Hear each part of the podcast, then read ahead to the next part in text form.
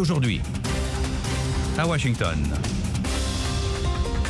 Bonsoir à tous. Le monde d'aujourd'hui, édition du lundi 30 septembre 2019, en direct de Washington, Eric Manilakidza, pour commencer les titres.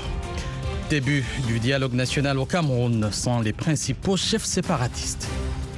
Le 5 octobre, il n'y aura pas une baguette magique qui va euh, remettre tout en place, mais nous aurons pris la, direction pour asseoir durablement Au Mali, attaque contre deux postes de l'armée proches de la frontière avec le Burkina Faso, deux civils tués. En Somalie, les Shebabs ont attaqué une base américaine et un convoi de l'Union européenne. En France, ultime adieu à Jacques Chirac, l'ex-président français, en présence de nombreux dirigeants étrangers. Pour l'instant, le journal.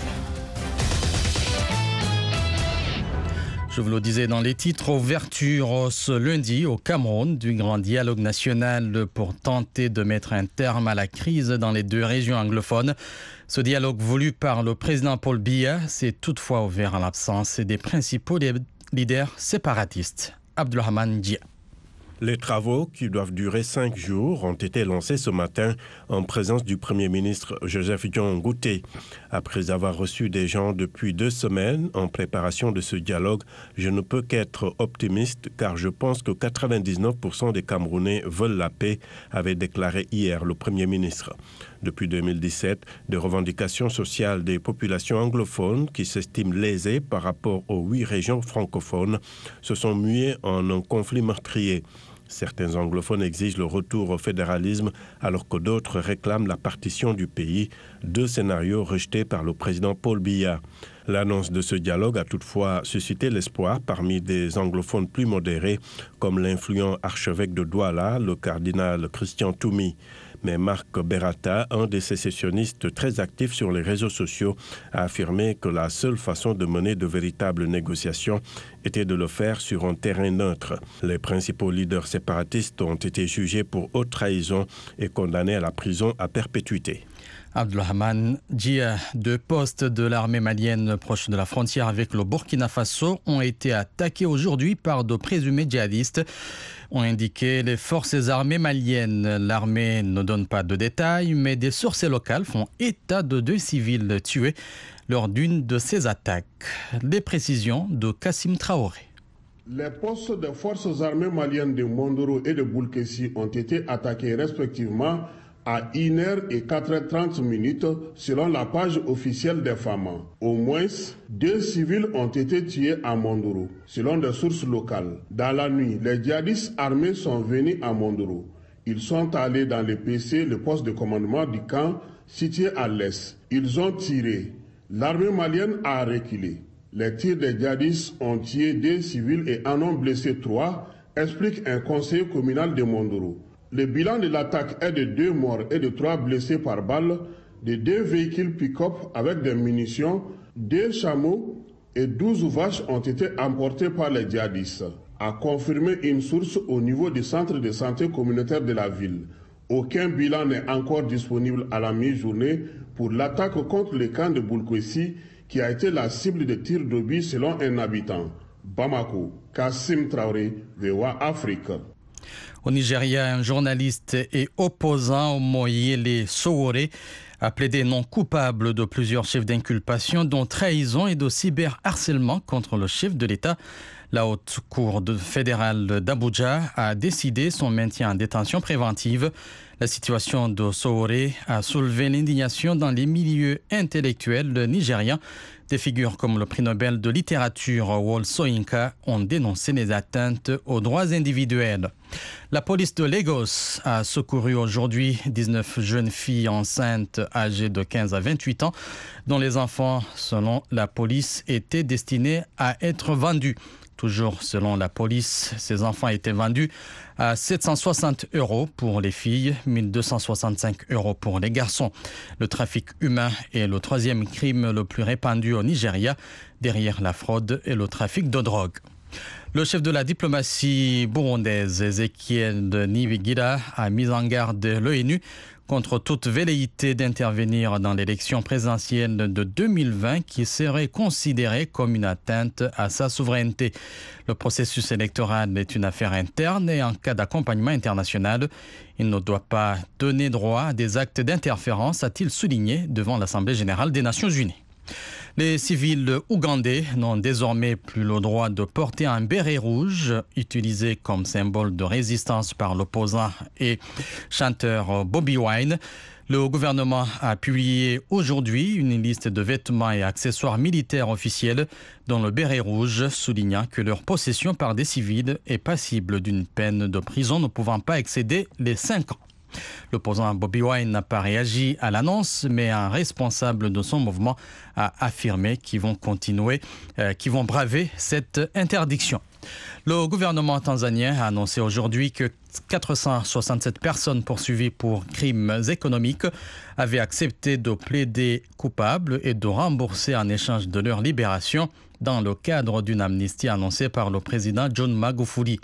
Le 22 septembre, M. Magufuli avait donné sept jours pour passer ce type d'accord aux personnes emprisonnées pour crimes économiques ne pouvant faire l'objet d'une libération sous caution et dont le procès n'a pas encore eu lieu. En Somalie, les insurgés islamistes Shebab ont mené un assaut contre une base de l'armée américaine au nord-ouest de Mogadiscio. Ils ont aussi attaqué un convoi militaire de l'Union européenne dans la capitale. Yakuba Ouedraogo. Deux explosions suivies d'échanges de coups de feu ont été entendues dans la base de Balé Doglé, à 100 km de Mogadiscio. Cette installation abrite l'armée nationale et des conseillers américains formant les commandos somaliens. Dans un communiqué, les Shabab disent avoir fait des dizaines de morts. Ce bilan a été démenti par l'armée qui dit n'avoir perdu aucun soldat, affirmant avoir déjà été informé de l'attaque et a repoussé les assaillants avant qu'ils n'atteignent ces barrières. La mission américaine a confirmé l'attaque sans donner plus de précisions. Dans la capitale Mogadiscio, un véhicule piégé a heurté un convoi de militaires italiens de la mission de formation de l'Union européenne. Cette attaque a aussi été revendiquée par les Shabab. Elle n'a fait aucune victime selon le ministère italien de la Défense. La base de balai Doglé est utilisée par l'armée américaine pour ses frappes aériennes à l'aide de drones contre les Shabab et le groupe État islamique. En avril, AFRICOM, commandement militaire américain pour l'Afrique, a annoncé avoir tué ces deux dernières années 800 personnes dans 110 attaques aériennes en Somalie.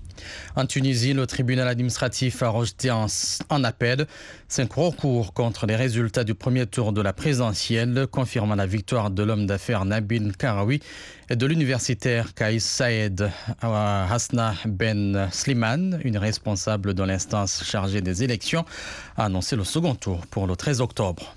Et le premier championnat féminin de football de l'histoire du Soudan a débuté ce lundi par un match au stade de Khartoum, chaleureusement applaudi par les supporters. Cette ligue féminine, qui comprend 21 clubs, est une première dans ce pays. VOA Afrique, à Washington, vous êtes à l'écoute du monde aujourd'hui. Le président Donald Trump a suggéré aujourd'hui d'arrêter pour trahison le parlementaire démocrate Adam Schiff qui supervise l'enquête parlementaire en vue de sa destitution. Le démocrate a comparé le président Trump à un chef mafieux après la publication mercredi de la transcription d'un échange téléphonique avec son homologue de l'Ukraine, Volodymyr Zelensky.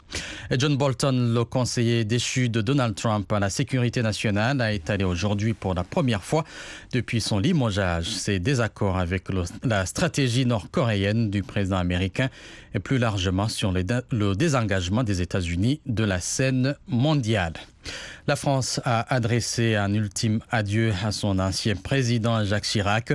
Il a été inhumé dans la plus stricte intimité à Paris après avoir reçu un hommage en présence de quelques 80 dignitaires étrangers, dont Vladimir Poutine. Le point avec Bagassi Selon le souhait de son épouse Bernadette, Jacques Chirac repose au cimetière du Montparnasse dans le caveau de leur fille aînée Laurence, décédée en 2016 et dont le destin tragique a été le drame de sa vie.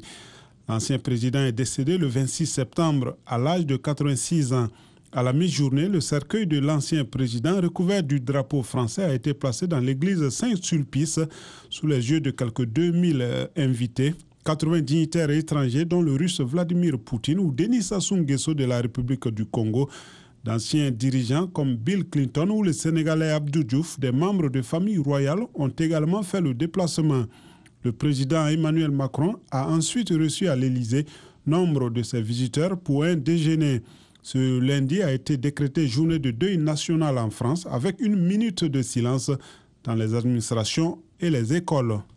Le ministre des Finances britannique Sajid Javid a affirmé aujourd'hui sur la BBC qu'il ne pensait pas que quelqu'un sache vraiment combien coûterait à l'économie du Royaume-Uni un Brexit sans accord qui reste selon lui une possibilité. En Afghanistan, Abdullah Abdullah, principal rival du chef de l'État Ashraf Ghani, à l'élection présidentielle qui s'est tenue samedi, a revendiqué la victoire aujourd'hui sans attendre les résultats officiels. La commission électorale indépendante, qui n'a pas encore publié le chiffre de la participation au premier tour, a vivement réagi. Voilà pour le journal. Vous écoutez Le Monde aujourd'hui sur VOA Afrique et voaafrique.com. L'actualité économique en Afrique, la minute co-signée Nanit Talani. En Côte d'Ivoire, la compagnie australienne Exor Resources a conclu un accord avec Smart Mineral Exploration pour acquérir une participation de 80% dans un permis d'exploration aurifère couvrant 380 km dans le nord du pays. Exor devrait dépenser 1 million de dollars sur trois ans pour acquérir ses 80% des parts la société a le droit d'augmenter ses intérêts à 90% si elle réalise une étude de faisabilité définitive pour le projet. Le budget de la Tunisie atteindra près de 14 milliards de dollars en 2020 contre 16,4 milliards de dollars en 2019. Le déficit devrait atteindre 3% du PIB contre 3,9% cette année. Pour terminer, la principale société de paris sportif au Kenya, Sport Pesa, cessera ses activités. Elle dénonce le cadre fiscal et les réglementations imposées par le gouvernement. Le ministère kenyan des Finances a introduit une taxe de 20% sur tous les paris. Cette taxe s'ajoute à celle de 30% déjà imposée sur les sociétés et 20% sur les revenus tirés des paris sportifs. Et sans transition, nous passons à la page des sports avec Yakuba Ouedraogo. Yakuba, bonsoir. Bonsoir Eric, bonsoir à tous. On commence avec les championnats du monde d'athlétisme. La Nigériane Amina Tousseini, privée du 400 mètres. Que se passe-t-il, Yakuba? Et Eric, la spécialiste africaine de l'épreuve où elle détient le troisième temps de la saison, n'a pas pu s'aligner sur le tour de piste à cause du nouveau règlement sur les athlètes hyper-androgènes. Oui, on m'a interdit de participer aux 400 mètres, a déclaré Amina Tousseini en zone mixte. Après avoir couru les séries du 200 mètres, une distance où elle est moins performante, c'est à cause du nouveau règlement de l'I2AF, comme pour Caster Semenya a ajouté de l'athlète nigériane. Depuis mai, un nouveau règlement de l'I2AF demande aux athlètes féminines de suivre un traitement pour faire baisser leur taux élevé de testostérone pour pouvoir concourir sur les distances allant de 400 mètres au 1000. L'I2AF estime que ces athlètes ont un avantage physiologique injuste sur les autres. Athlétisme toujours, Marie-Josée Talou, forfait sur le 200 mètres. Après avoir remporté hier sa médaille de bronze, l'Ivoirienne doit mettre un terme à ses mondiaux d'athlétisme. D'après la Fédération ivoirienne d'athlétisme, elle a terminé les 100 mètres avec un genou douloureux et en accord avec son kinésithérapeute, elle a décidé de renoncer aux 200 mètres. Talou a décroché le bronze en 10 secondes 90 derrière la Jamaïcaine Fraser Price 10 secondes 71, meilleure performance de l'année et la Britannique Dina Smith, deuxième avec un record national 10,83.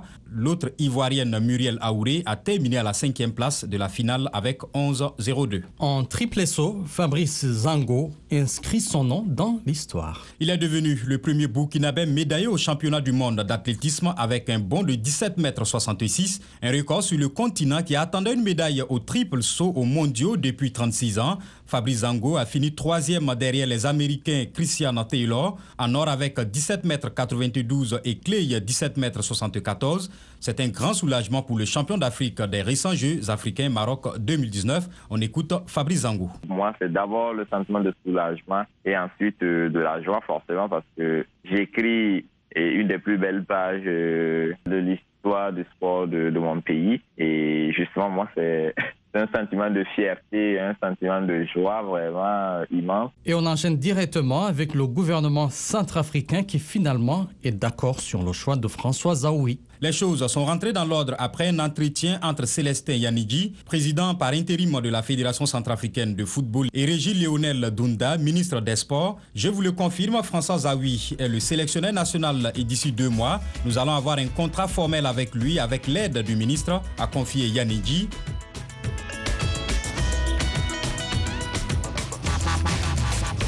Le Monde aujourd'hui, VOA Afrique.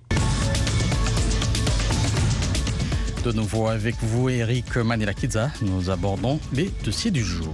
Au Cameroun, le grand dialogue national voulu par le président Paul Biya a été lancé ce matin. Le pouvoir veut tenter de mettre un terme au conflit meurtrier entre Yaoundé et des séparatistes anglophones dans l'ouest du pays. La rencontre va durer cinq jours et ce matin, la cérémonie d'ouverture a été marquée notamment par la prise de parole de deux ex-combattants qui a suscité des réactions diverses. De Yaoundé, la correspondance de Emmanuel Julentap. C'est l'intervention de jeune Kawayani qui semble avoir le plus marqué l'assistance lors de l'ouverture du grand dialogue national ce matin. Yannick est un ex-combattant dans les zones anglophones. Il a improvisé une partie de son intervention et arraché des acclamations. Que s'est-il passé pour que nous prenions les armes contre notre nation? Nous étions traités comme des citoyens de basse classe dans notre patrie. Certains parmi nous sont des vieux diplômés. Certains parmi nous sont instruits, mais nous n'avons pas de travail dans notre patrie. Il y a des sociétés situées aux alentours de nos régions, mais la plupart de ces sociétés sont dirigées par les Camerounais d'expression française. Nous, dans notre propre région, nous n'avions pas la possibilité de travailler dans ces sociétés. Comme Yannick, 29 autres ex-combattants ont assisté à la cérémonie d'ouverture du Grand Dialogue National. Une jeune combattante démobilisée a pour sa part demandé pardon pour avoir pris les armes contre la nation. Ces deux interventions n'ont pas laissé les participants au dialogue national indifférents. Patricia Ndamjoya, députée de l'Union démocratique du Cameroun. À travers le message des ex-combattants, on ne saurait être plus clair. Il faut ressortir de ce dialogue. Le 5 octobre, il n'y aura pas une baguette magique qui va remettre tout en place, mais nous aurons pris la, la direction pour asseoir durablement le Cameroun. Fontita de la Cameroun People's Party semble moins convaincu par la prise de parole de ses ex-combattants. Les ex-combattants, là, ce sont les enfants qui ne connaissent même pas les problèmes des anglos. Moi, je pense très bien que c'est quelqu'un qui a préparé ça. Les participants au grand dialogue doivent entrer dans l'histoire, a martelé le Premier ministre. Mais certains émettent déjà des réserves sur une véritable sortie de crise à l'issue du dialogue. Denis Kwemelo, secrétaire général à la communication du Social Democratic Front, un parti de l'opposition. On a l'impression que les consultations n'étaient pas prises en compte parce qu'on a donné nos positions préliminaires, et, mais on n'a pas vu dans les commissions une commission chargée des formes de l'État, alors que tout le monde sait que le problème ici, c'est à cause de la forme de l'État actuel qui n'est pas appropriée pour encadrer notre diversité. Le Premier ministre a tracé le canevas des discussions qui seront menées dans l'esprit de la Constitution actuelle. Joseph Dion Gouté, Premier ministre du Cameroun. Tout au long de cette semaine, nos échanges porteront sur le bilinguisme, la diversité culturelle et la cohésion sociale, le système éducatif, le système judiciaire, l'aide au retour des réfugiés et des personnes déplacées, la reconstruction et le développement des régions touchées par la crise, le désarmement, la démobilisation et la réintégration des ex-combattants issus des groupes armés, le rôle de la diaspora dans la crise et la contribution au développement du pays. Les discussions générales et celles en commission sont aussi au sein des travaux du Grand Dialogue qui s'achève ce vendredi. Yaoundé, Emmanuel Juntap, VOA Afrique. Abdurrahman Dia avec vous. Je vous donne rendez-vous à 18h05 temps universel dans À votre avis. Le grand dialogue national a été lancé au Cameroun à l'initiative du président Paul Biya. Il vise à mettre un terme au conflit meurtrier qui secoue la partie anglophone depuis 2017. Toutefois, les travaux ont démarré sans la participation des principaux dirigeants séparatistes. Pensez-vous que le dialogue national aura des chances d'aboutir à la paix?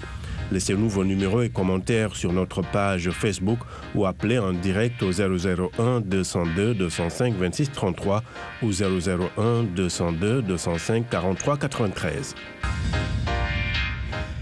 Le président sénégalais Macky Sall a gracié hier l'ex-maire de Dakar, Khalifa Sall, qui était en prison depuis deux ans et demi. Il avait été condamné en août 2018 à cinq ans d'emprisonnement pour faux en écriture de commerce et escroquerie portant sur les deniers publics. Seydina Abagay a recueilli quelques réactions dans la ville de Dakar.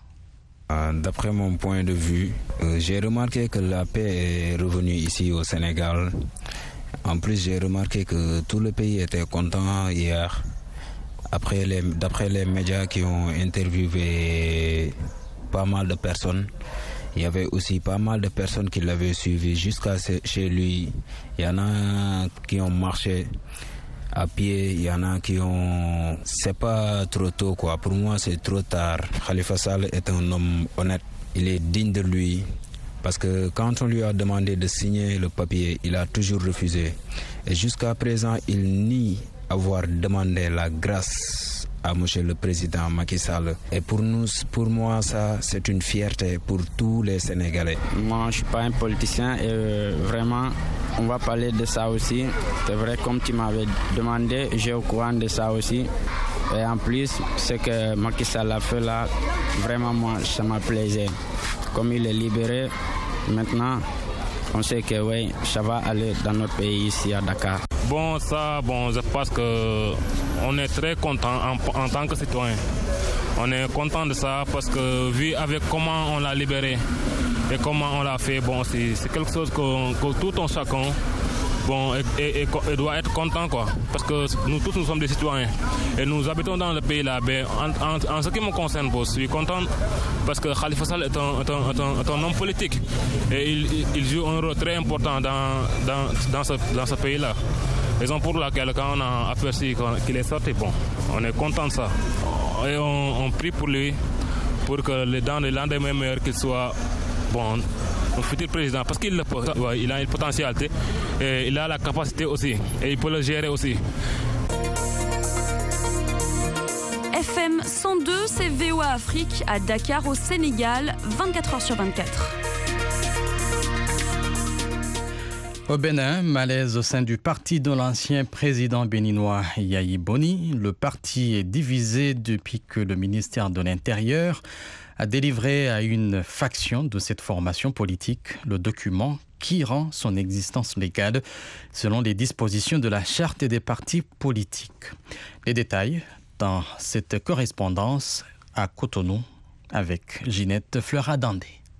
C'est au cours d'une conférence de presse dimanche que des cadres du parti ont rejeté le récépissé délivré par le ministre de l'Intérieur, Sakalafia. Ils pensent que le Congrès ayant éjecté les principaux responsables du parti tels que Yaïboni, Valentin Djanotin et Komi Kouché s'est fait en catimini et ne respecte pas les tests du parti. Pour Genazatassou, coordonnateur au plan national des Foscori.Béné émergents, ce certificat qui circule n'est pas celui du parti dont il est le coordonnateur. Nous rejetons ce fameux congrès qui aurait élu Paul Hompé comme secrétaire exécutif national. Et ce n'est pas un jeu. Ils ont pactisé avec l'adversaire pour détruire le parti. Parce que dans tous les cas, ça introduit un débat au niveau du parti. Ils vont répondre absolument devant les instances. Le président Yaïbouni, depuis la France, a déploré qu'une telle étape importante de la vie du parti ait été franchie avec ruse dans une démarche visant à affaiblir la résistance que mène l'opposition à laquelle appartient le Parti pour le retour de la démocratie et la paix au Bénin. Les cadres du parti sont clairs. Ce certificat est de nul effet et ne saurait donner mention à quiconque de représenter le parti. Selon Dr Adam Sounon, membre du bureau politique, ce certificat délivré par le ministère est un faux papier. C'est un faux papier tout simplement parce que la démarche qui a conduit à sa délivrance n'est pas celle recommandée ni par les tests de, du parti FCBE, moins encore par la charte des partis. Qui vous souviennent, aujourd'hui, sur la base d'un congrès constitutif dont personne n'a connaissance, ni du lieu, ni de la date, ni du jour, ni des participants de sa tenue, on délivre un récépissé pour nous c'est un faux papier qui ne peut servir en aucun cas à prendre part à aucune compétition politique au Bénin. Pour elle, ayant obtenu le précieux document, il fallait aller vite afin de donner une base légale au parti qui, sans le certificat de conformité, ne faisait pas le poids sur l'échiquier politique au Bénin. Paul Ronquet est le nouveau secrétaire exécutif national du parti. Il n'existe qu'un seul parti FCBE aux yeux de l'État aujourd'hui. Et donc, nous tous, nous sommes dedans. Donc, euh, je crois que le reste, c'est des soubresauts, des gens qui pensent qu'on peut utiliser d'autres moyens pour dégager euh, le pouvoir, mais nous, on pense que ce n'est pas la voie démocratique. Cette crise liée à la délivrance du certificat de conformité aura révélé au grand jour des divergences profondes au sein du parti qui se proclame chef de file de l'opposition. De Cotonou, à pour VO Afrique.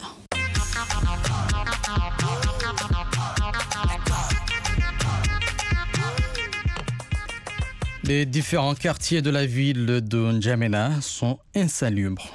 Le cas le plus criant, euh, plus criant est le quartier Ardep Djumal, dans la commune du 3e arrondissement municipal.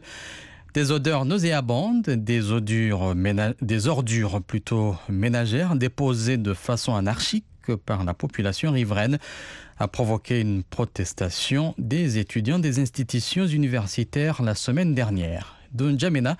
La correspondance est signée André Kodmajingar.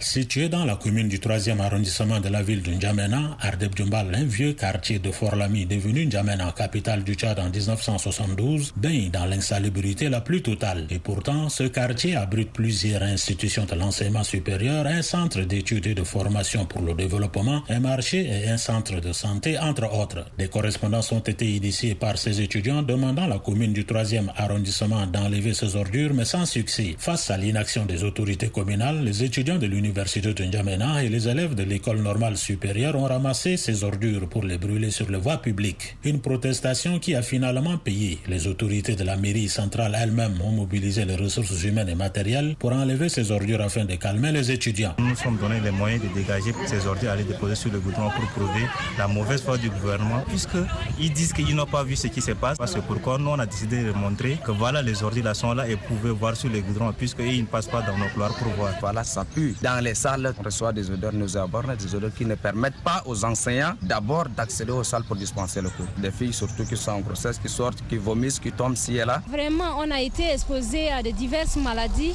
On était vraiment mal à l'aise. Pour le directeur en charge de l'assainissement de la mairie centrale Gattinger Roasnan Rodrigue, la responsabilité est partagée. Car, dit-il, ce n'est pas pour la première fois que l'enlèvement d'ordures ont lieu dans cette commune. Cela est dû d'une part de l'incivisme hein, de la population, mais cela est dû également à la responsabilité de la commune du 3e arrondissement qui ne veille pas pour que les gens déposent des ordures euh, n'importe où. Ce qui est marrant, c'est que les communes d'arrondissement qui sont chargées de collecter ces ordures dans les ménages, peut-être ne font pas bien leur travail. C'est pour ça que les gens sont obligés de se débarrasser donc de ces ordures-là pour les mettre là où nous sommes. Accusation que rejette le maire adjoint de la commune du 3e arrondissement, Babi Kirkoulamala. Ça fait sept ans que la commune euh, du 3e est là. Elle ne va pas être jugée par rapport à cette activité-là. Mais que chacun, quand on a des prérogatives, il faudrait qu'on puisse les exercer. Si moi, en tant que maire, je ne peux pas faire le boulot qui est le mien, c'est pas normal. Je réponds à votre question, on a été informé, mais on n'a pas répondu aux doléances des étudiants. Maintenant, est-ce que la commune du 3e a les moyens de faire ce travail-là? Je vous dis non. Pendant que les autorités de N'Djamena veulent faire de cette ville la vitrine de l'Afrique, certaines populations continuent de polluer les rues, rendant ce rêve difficile. André Kodoumadjingar N'Djamena, VO Afrique.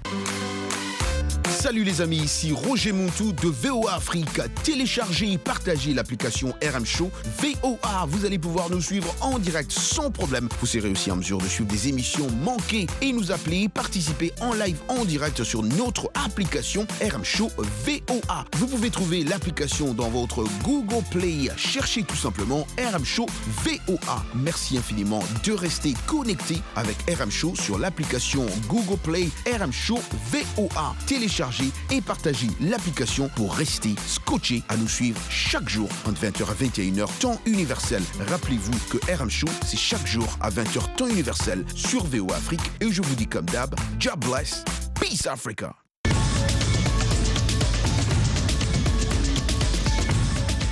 Ainsi va le monde aujourd'hui. VO Afrique en direct de Washington. Voilà, c'est tout pour cette édition de 17h30 en temps universel. Merci de l'avoir suivi. À la console, Michael Dubinski. Merci à Georges et Léonard Sagno pour le suivi de l'actualité et la mise en onde. Un grand merci à toute l'équipe de la rédaction. Eric Manila Pizza à la présentation. Vous souhaite une bonne fin de journée à l'écoute de. VOA Afrique.